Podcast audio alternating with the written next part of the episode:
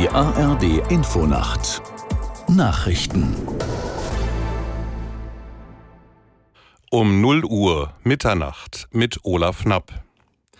Das Team der ARD Infonacht wünscht Ihnen und euch ein friedliches, gesundes und glückliches neues Jahr 2024.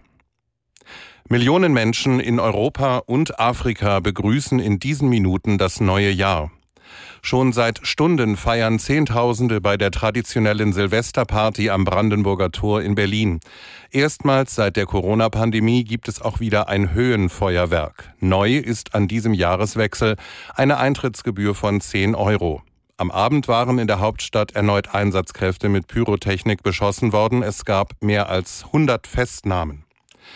In den Hochwassergebieten in Niedersachsen ist die Lage weitgehend stabil. Nach Angaben der Behörden stagnieren die Pegelstände oder gehen sogar leicht zurück.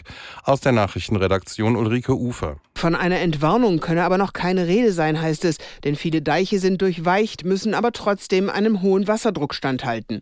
Feuerwehren, THW und freiwillige Helfer sind deshalb rund um die Uhr im Einsatz, um die Deiche zu sichern, auch in der heutigen Silvesternacht. In Hatten-Sandkrug bei Oldenburg wird heute Bundesinnen Innenministerin Faeser erwartet, die sich über die Lage informieren und mit Einsatzkräften sprechen will. Gestern hatte Kanzler Scholz bereits Pferden besucht und dabei Bundeshilfen in Aussicht gestellt. Im Zuge der Ermittlungen zu einem geplanten Anschlag auf den Kölner Dom haben die Fahnder drei weitere Verdächtige gefasst.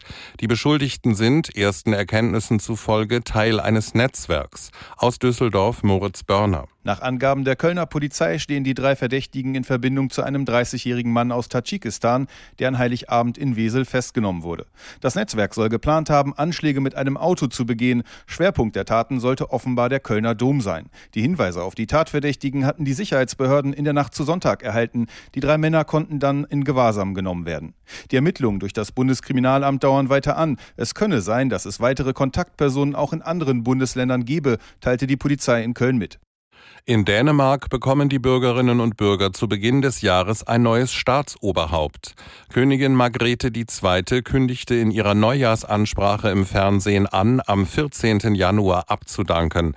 An dem Tag begeht sie ihr 52. Thronjubiläum.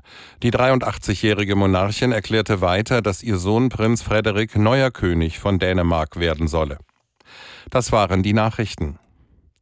Das Wetter in Deutschland. Trockene Phasen und einige Schauer, einzelne Gewitter, im Bergland Schnee. Tiefstwerte 8 bis 1 Grad. An der Nordsee und im Bergland teils Sturmböen.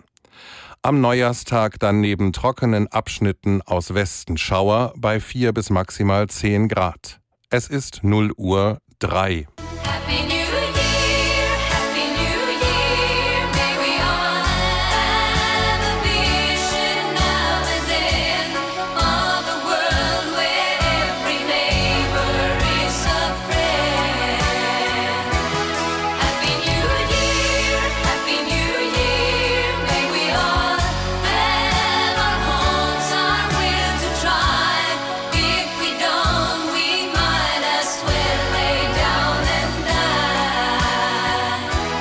Ja, und auch wir, das Team der ARD Infonacht, wünscht Ihnen ein frohes und gesundes Jahr 2024.